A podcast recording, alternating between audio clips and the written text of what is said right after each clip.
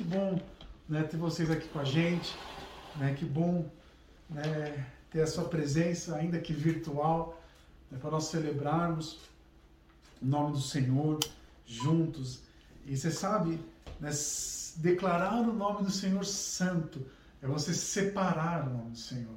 Né? Declarar o nome do Senhor santo é você separar aquilo que pertence ao Senhor das demais coisas.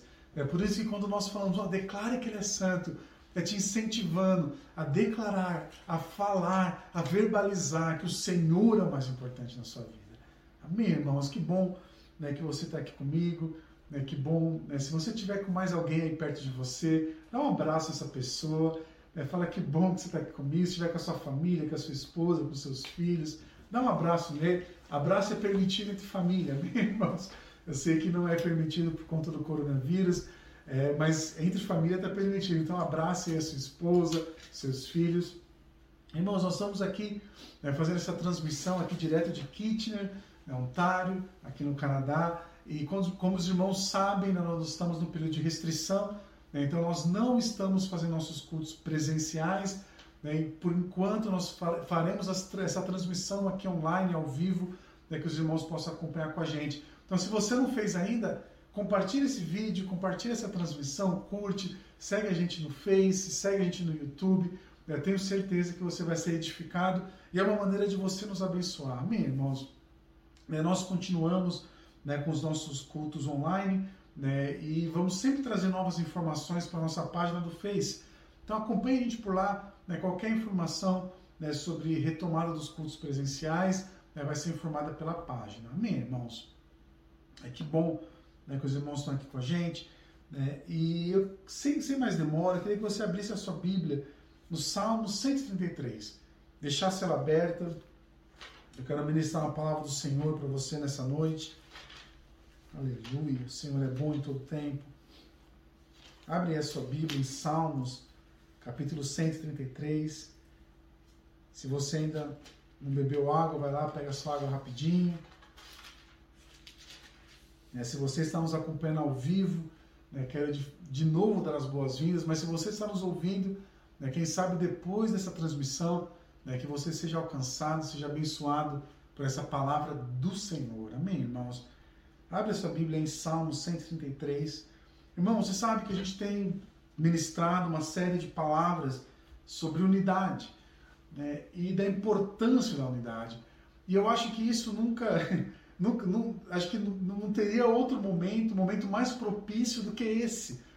Né? No momento em que a gente está em pandemia, que a gente não consegue estar ali perto, presencialmente, juntos, né? fica mais claro ainda da importância da unidade. Né? Muitos irmãos me mandaram mensagem desde que nós paramos os cultos, né? que estão com saudade de nos encontrar, de estar junto. E de fato, né? a unidade é muito importante. E hoje, irmãos, eu quero compartilhar com você né? um aspecto que quando eu li esses salmos, né, foi uma revelação no meu coração. E interessante que esse é um salmo muito conhecido né, para falar sobre unidade e, e, muitos leem, mas eu nunca havia ministrado, ou pelo menos que eu me lembro, eu não me lembro de ter ministrado esses salmos. E pela graça do Senhor eu quero trazer para os irmãos aqui nessa noite. E você sabe que quando você, primeiro, a título de introdução, né? Aliás, se eu fosse dar um título né, para essa palavra, um tema, digamos, para essa palavra, seria né, a comunhão, né, que, a, a unidade né, que gera né, unidades. Né? Então fala assim, a unidade que gera unidades. Né? E você sabe, irmãos, se você olhar o Novo Testamento, né, você não vê muito exemplo de evangelização.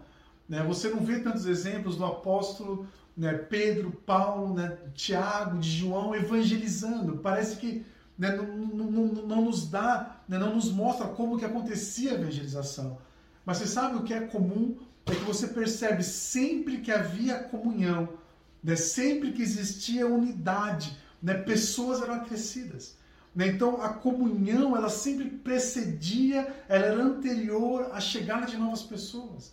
Né? A comunhão, ela precede a evangelização. Né? Uma igreja saudável né, evangeliza com eficácia.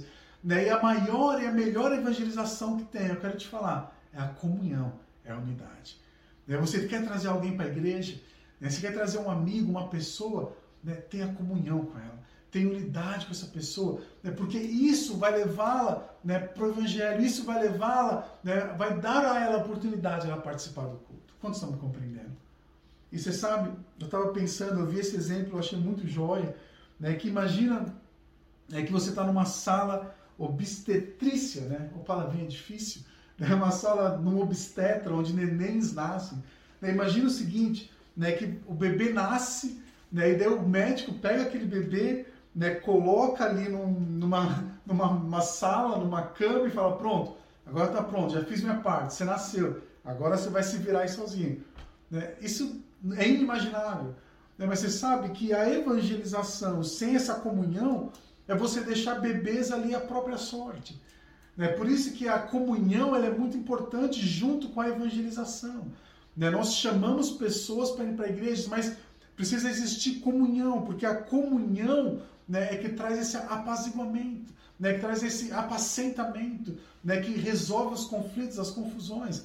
Quantos me compreendem? E é interessante Daí eu quero, né, deixa aberta a sua Bíblia no Salmos 133, mas vai lá comigo rapidinho em Atos. Atos dos Apóstolos, capítulo 1.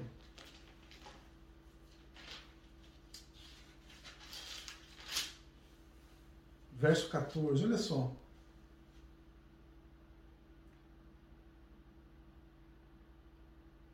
Olha só. Atos, capítulo 1, verso 14. Todos estes, ele está falando da igreja primitiva, todos esses perseveravam, o que? Unanimemente em oração e súplicas com as mulheres e Maria, mãe de Jesus, e com seus irmãos. E naqueles dias, levantando-se Pedro no meio dos discípulos. E se você continua né, lendo né, o capítulo 1 até o capítulo 2, ele fala do Pentecostes né, em que as pessoas começaram a chegar. Ou seja, a base né, de acontecer o Pentecoste, a base de o Senhor acrescentar pessoas, era a união, era a unidade, né, era a comunhão entre os irmãos. Você sabe, irmãos, né, você já viu, eu estava pensando nisso, né, você já viu né, aquelas famílias que todo mundo quer estar tá junto, quer estar tá perto? Você sabe, presta atenção, ninguém quer estar num lugar né, onde não é bem recebido. Ninguém quer estar em um lugar onde as pessoas não são unidas. Ninguém quer estar em um lugar onde não há unidade. Né? Precisa haver unidade. Né? Na sua família, sabe, você quer conquistar o seu filho? Né? Você quer que seu filho cresça com esse senso, essa identidade familiar? Né? Faça com que a sua família seja um lugar de unidade, de comunhão, de refúgio. E o mesmo se aplica para nós como igreja. Né? Nós queremos que as pessoas permaneçam conosco. Né? Você quer que seus filhos permaneçam, né? gere na igreja esse ambiente de unidade. Gere na igreja esse ambiente de relacionamento. Né, nós vimos aqui que, porque eles perseveravam unanimemente em oração e súplica, o Senhor né, veio com o Pentecoste e pessoas foram acrescentadas. Se você abrir um pouquinho no capítulo 2 de Atos, no verso 42, só vira a sua página, capítulo 2 de Atos, olha só, o verso 42. Essa passagem é uma das passagens mais lindas. Nós ministramos algumas vezes sobre ela. Atos capítulo 2, 42 ao 47. E perseveravam na doutrina dos apóstolos e na comunhão. E olha só né, que é, ele, ele, o, o apóstolo ele, ele conceitua que é comunhão. Olha só, e perseveravam na doutrina dos apóstolos e na comunhão e no partir do pão e nas orações. Uau! Então havia comunhão, havia partir do pão, havia orações. Em cada alma havia temor. E muitas maravilhas e sinais se faziam pelos apóstolos. Todos os que criam estavam juntos e tinham tudo em comum. Vendiam suas propriedades e fazendas e repartiam com todos, segundo cada um tinha necessidade, e perseverando unânimes todos os dias no templo e partindo pão de casa em casa, comiam juntos com alegria e singeleza de coração, louvando a Deus e caindo na graça de todo o povo. E todos os dias acrescentava o Senhor à igreja aqueles que haviam de se salvar. Irmãos, olha que interessante. A maneira como eles se relacionavam, eles caíam na graça de todo o povo. Caíam na graça. A unidade te faz cair na graça, né? te faz ser agraciado. Né? As pessoas olham, quando as pessoas olham para sua casa, para sua família e vê unidade, você vai falar: Uau! Uau, olha aquela família! Uau, olha essa igreja! Uau, olha essa empresa! Que eles são unidos, eles são alegres. Isso traz graça. É, lembra comigo. Né? Quantas vezes você já entrou num ambiente que você percebe ali que não há unidade, você se sente mal. Né? Você se sente deslocado. Por quê? Não há graça. Mas quando há unidade, você cai na graça do povo. A igreja primitiva cresceu para dentro, em comunhão, antes dela crescer para fora. Você sabe, irmãos, uma vez eu ouvi um pastor falando isso, nem me lembro que pastor foi, mas eu acho muito pertinente. Falou que a igreja, ela cresce. Né? A igreja, ela, ela é um organismo vivo é algo orgânico, é algo que cresce. Né? A última coisa que você precisa fazer quando uma igreja não está crescendo é o evangelismo. Porque, por, pelo motivo da igreja não estar crescendo, né? Ou, aliás, a razão por que a igreja não está crescendo é porque algo precisa ser corrigido. Porque a igreja saudável, ela cresce. A igreja saudável cresce. A igreja primitiva, né? nós não vemos exemplo nenhum, ou quase nenhum, de evangelização. Porque a igreja saudável que tem comunhão, ela cresce. Você sabe, irmãos, vocês que estão aqui em Kitchener me ouvindo, né, você, a gente tem esse sonho de ver nossa igreja crescendo, avançando, né, conquistando. Eu estava conversando esses dias né, com os meninos, com o Boris, o Thiago, o Ivan. Olha, né, quem sabe a gente consegue né, alugar um lugar próprio, a gente fazer do nosso próprio jeito. Ou quem sabe daqui a alguns anos a gente compra a nossa própria chácara, né, para os irmãos fazerem encontro e usarem. São sonhos. Isso só vai ser possível né, quando nós vivermos de unidade, né, quando houver unidade entre nós, né, quando houver essa unidade bíblica. E o Salmos 133, eu quero que você volte para esse texto. Esse foi só uma introdução, irmãos, mas eu não vou me delongar muito. Né, o Salmo é um Salmos bem curto e eu quero falar três pontos desse Salmo. Salmos capítulo 133 diz assim: Ó, oh, quão bom e quão suave é que os irmãos vivem em união. É como óleo precioso sobre a cabeça, que desce sobre a barba, a barba de Arão, que desce a orla de suas vestes. Como o orvalho do Hermon, que desce sobre os montes de Sião, porque ali o Senhor ordena a bênção e a vida para sempre. Irmãos, eu quero falar três pontos para você desse salmo. É algo bem simples né, mas que mostra a importância da comunhão. Primeiro, o salmista diz: a comunhão ela é agradável. Fala assim: a comunhão é agradável. Você sabe, irmãos, a comunhão é algo belo. A comunhão é algo agradável. Olha o que o salmista diz: oh, quão bom, quão agradável é que os irmãos estejam em união. Né? A comunhão ela fortalece os relacionamentos. Né? A comunhão abre portas. Né? A comunhão né? Ela, ela, ela vai te fazer né, agradável aos olhos do Senhor, aos olhos das pessoas. Você sabe, normalmente, um indivíduo né, só permanece numa igreja onde ele constrói relacionamentos significativos de amizade. É, sabe, se você só permanece na igreja se você desenvolveu isso. Se você desenvolveu vínculos né, de amizade. Você sabe, vínculos que vão além, né, que vão além né, do, do, da, da performance que a pessoa pode fazer. Ah, não, eu vou ficar na igreja até o Bruno estiver performando bem. Se o Bruno parar de performar, eu vou para outra. Se a performance né, do Boris não for uma performance que eu quero, não, então, então eu, eu deixo. Não, você não entendeu o que é essa igreja. Porque quando você entende o que é essa igreja, você não olha para a performance, você olha para o significado. Você olha para o propósito, não para lá. Qual o significado daquilo que tem sido feito? Você sabe, irmãos, a comunhão ela é agradável. Ela é agradável. É agradável. Eu quero perguntar, você se agrada de estar com os irmãos? Você se agrada? Né, sabe, participar no culto. Né? Nós, né, em nome de Jesus, voltaremos logo com os cultos presenciais. Mas eu quero te perguntar, participar do culto é agradável para você?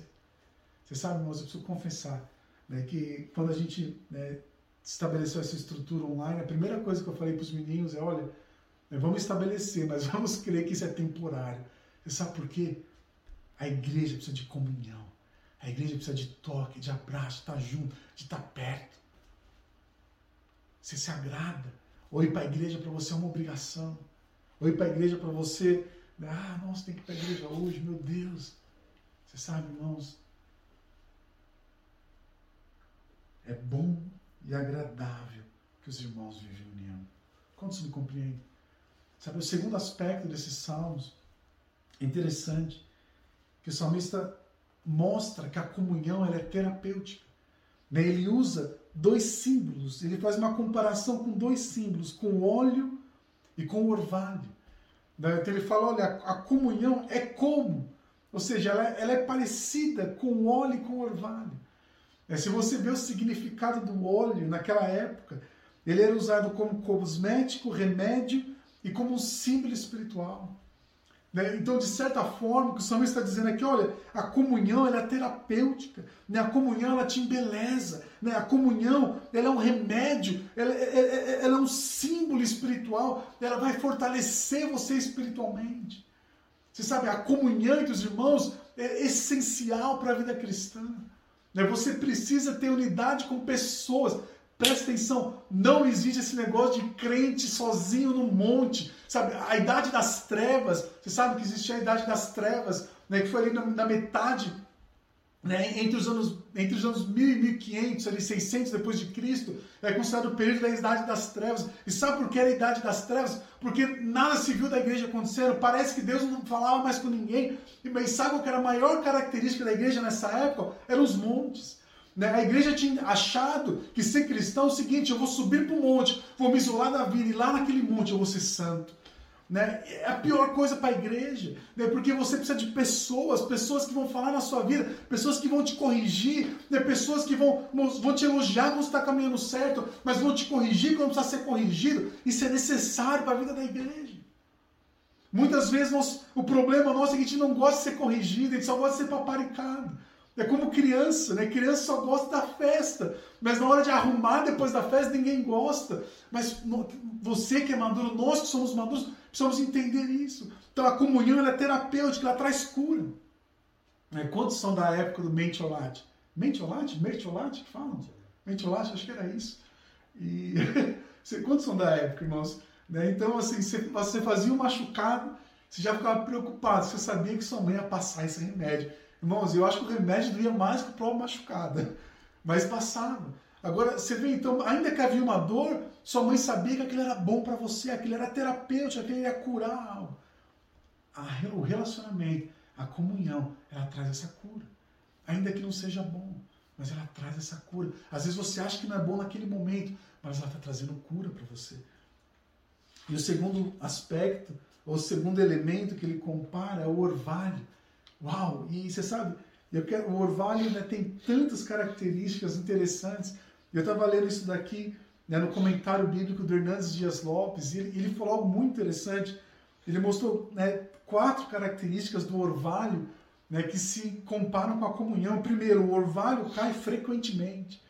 Então, toda, toda noite tem o orvalho, frequentemente, ainda que você não, você não vê, mas tem daquela esfriada né, do, do orvalho da noite. Você sabe, a comunhão, ela precisa ser contínua.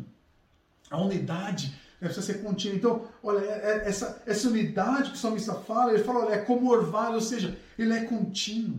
Ele é contínuo. Sabe, você não vai desenvolver, presta atenção aqui, um relacionamento duradouro com ninguém da dia para noite. Você não vai desenvolver um relacionamento com ninguém se na primeira dificuldade você casca fora, se na primeira dificuldade você vira as costas, se na primeira vez que a pessoa pisa no seu carro você já desiste, daí você vai ser um, um, um Zé ferida, né? saindo de um lugar para o outro sem nunca construir algo né? duradouro, sem nunca ter construído algo né? que, que, que, tem, que tem fundamentos. E você vai acabar né, vivendo com, com pessoas, relacionamentos superficiais. Ah, eu tenho mil amigos, Bruno, mas todos os amigos que eu tenho são, são superficiais. Não tem ninguém que você conta. Por quê? Você precisa investir na frequência, na frequência, sabe, irmãos? É, é da unidade, é o dia após dia, é o domingo após domingo, domingo, domingo, outro domingo, daí tem a reunião de célula, daí tem a comunhão, daí tem o aconselhamento pastoral, daí tem uma ligação que você participa um dia após outro. E isso vai trazer saúde para você, isso vai ser bom e agradável. Segundo aspecto do orvalho, ele cai durante a noite. Ou seja, a noite aponta para trevas. Você sabe, quando você atravessa os vales escuros da dor, da vida, você precisa de comunhão. Você precisa de amigos.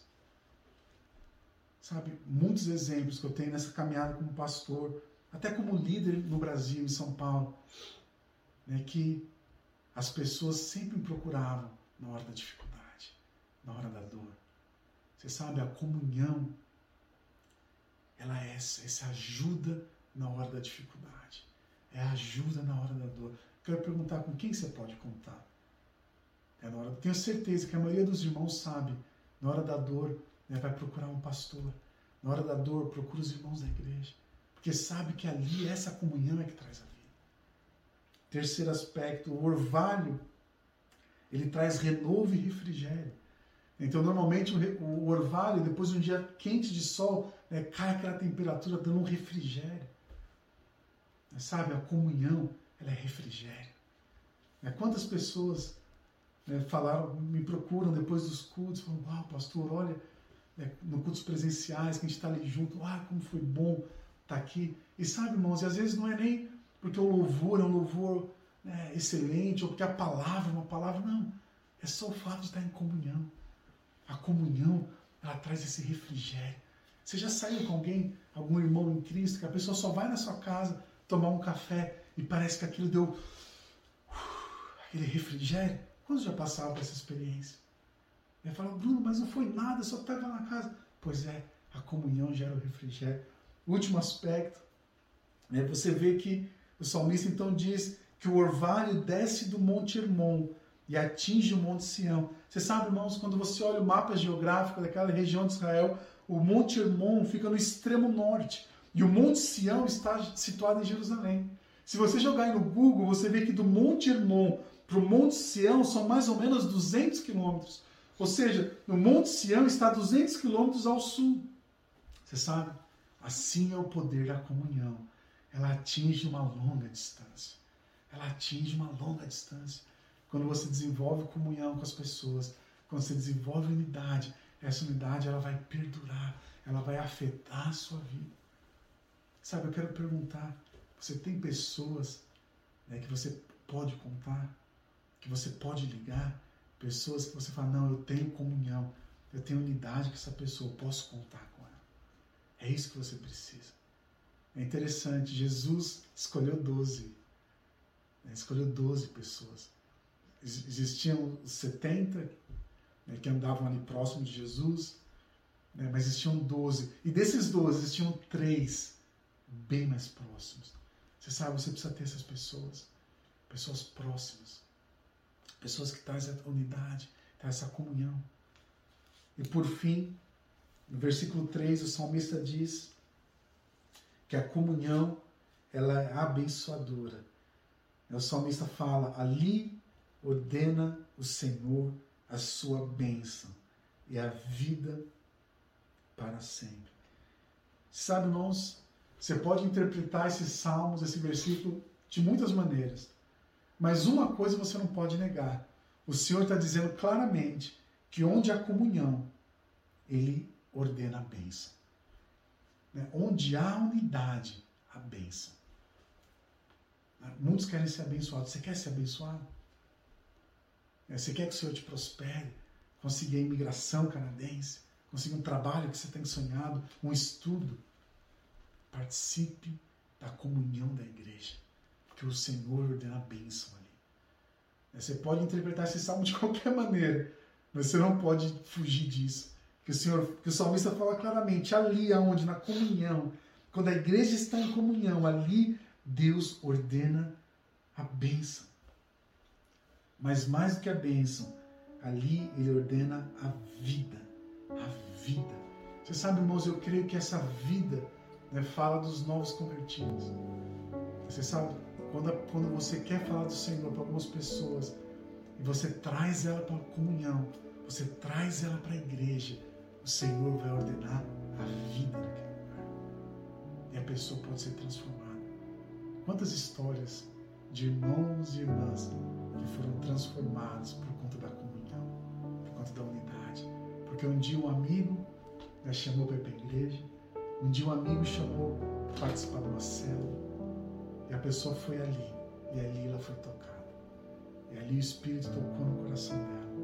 É um cumprimento desses salmos, que ali, na unidade, o Senhor ordena a vida para sempre. Vocês sabem, irmãos, que vida para sempre é essa? É a salvação. É porque nós não vivemos eternamente no nosso corpo, apenas no nosso espírito. É, o Senhor é, ordena a salvação, né, onde há comunhão. Quantos estão me compreendendo nessa noite? Amém, irmãos? Sabe, eu quero te incentivar. Você que está aqui comigo em Kitchener, que está aqui com a gente em Kitchener, eu quero te incentivar. Tenha comunhão. Né? Tenha comunhão eu sei que a gente não pode se encontrar, mas liga, manda áudio, manda mensagem, né, conversa, né, manda um áudio, liga. Irmãos, minha agenda está aberta, os irmãos querem conversar comigo, o Boris, tenho certeza, o Thiago, o Ivan, liga, conversa, né, faz uma ligação, né, desenvolve essa unidade. Eu sei que é, é desafiador, porque nós normalmente estamos ali no domingo, ou deveríamos estar no domingo, né? E, e, quando você não tem esse culto é um pouquinho mais desafiador, mas manda um WhatsApp, manda um áudio, vive a comunhão, sabe? Você que está me ouvindo, se está às vezes aí no Brasil, às vezes você não participa de nós, eu quero te falar, né? procure uma igreja, esteja numa igreja, participe de uma igreja. E eu vou te falar claramente, nós fazemos essa transmissão para abençoar os irmãos do mundo inteiro, não só no Canadá como no Brasil. Mas eu quero te falar algo isso não substitui uma igreja local. Então, se a sua igreja local está aberta, o seu lugar é lá. O seu lugar é com o seu pastor. O seu lugar é com os seus irmãos, na comunhão com eles. Não existe pastor de YouTube. Não existe igreja de YouTube. Você precisa estar conectado com pessoas. Nós fazemos isso porque é uma ferramenta enquanto nós estamos em lockdown. Mas, irmãos, para falar a verdade, nós não vemos a hora de estar juntos com vocês estar presencialmente falando do Senhor e vivendo em comunhão. Feche seus olhos onde você está. Jesus, te agradecemos, Pai, pela Sua palavra. Pai, eu quero colocar cada irmão e irmã que está me ouvindo agora. Deus, que o Senhor possa tocá-los. Pai, que eles possam entender a importância que é viver em comunhão. Se houver alguém afastado da igreja, Pai, que ou não tem frequentado nenhuma igreja, coloque irmãos, coloque pessoas sérias para estar junto com ele. Deus, mas eu te peço especialmente para a nossa igreja aqui em Kitchener, Pai, que o Senhor abençoe, Pai, que possamos ser unidos, Pai, que as bênçãos do Senhor possam ser derramadas através dessa unidade. Pai, nós te pedimos por esse, né, por esse lockdown, Pai, por esse momento que estamos passando, e te pedimos que esse vírus possa retroceder para que possamos nos reunir presencialmente, Pai. Coloca cada irmão, cada irmã, Deus, e peço que o seu Espírito Santo esteja com eles agora, em nome de Jesus. Amém, irmãos? Que a graça do Deus Pai, o amor do Senhor esteja sobre você, que o Senhor te dê graça, que o Senhor te guarde, te dê shalom essa semana, que o Senhor livre de todo mal, aguarde a sua entrada e a sua saída. Se você acredita, fala amém, eu acredito. Deus te abençoe, uma excelente semana para você. Não esquece, dá o like, né, dá o curtir nesse vídeo, compartilhe, compartilhe com um amigo, né, nos ajude a espalhar esse vídeo, essa palavra do Senhor. E nos vemos aqui no próximo domingo, nessa transmissão aqui ao vivo. Deus te abençoe, irmãos. Um grande abraço.